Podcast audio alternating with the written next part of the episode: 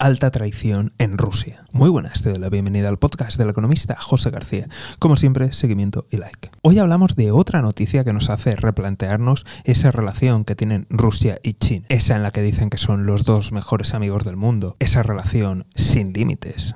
Y es que, verás, acaban de detener al segundo científico ruso en Siberia acusado de dar información a China. Así que ¿Tú qué opinas? ¿Crees que China y Rusia son aliados? ¿Crees que Rusia puede fiarse de China? ¿Tiene futuro una alianza entre estos dos países? Ya sabes que tienes a tu disposición los comentarios. Desde aquí estaremos muy atentos y si no te quieres perder nada, seguimiento y like. Nos vemos aquí en el podcast del economista José García. Un saludo y toda la suerte del mundo.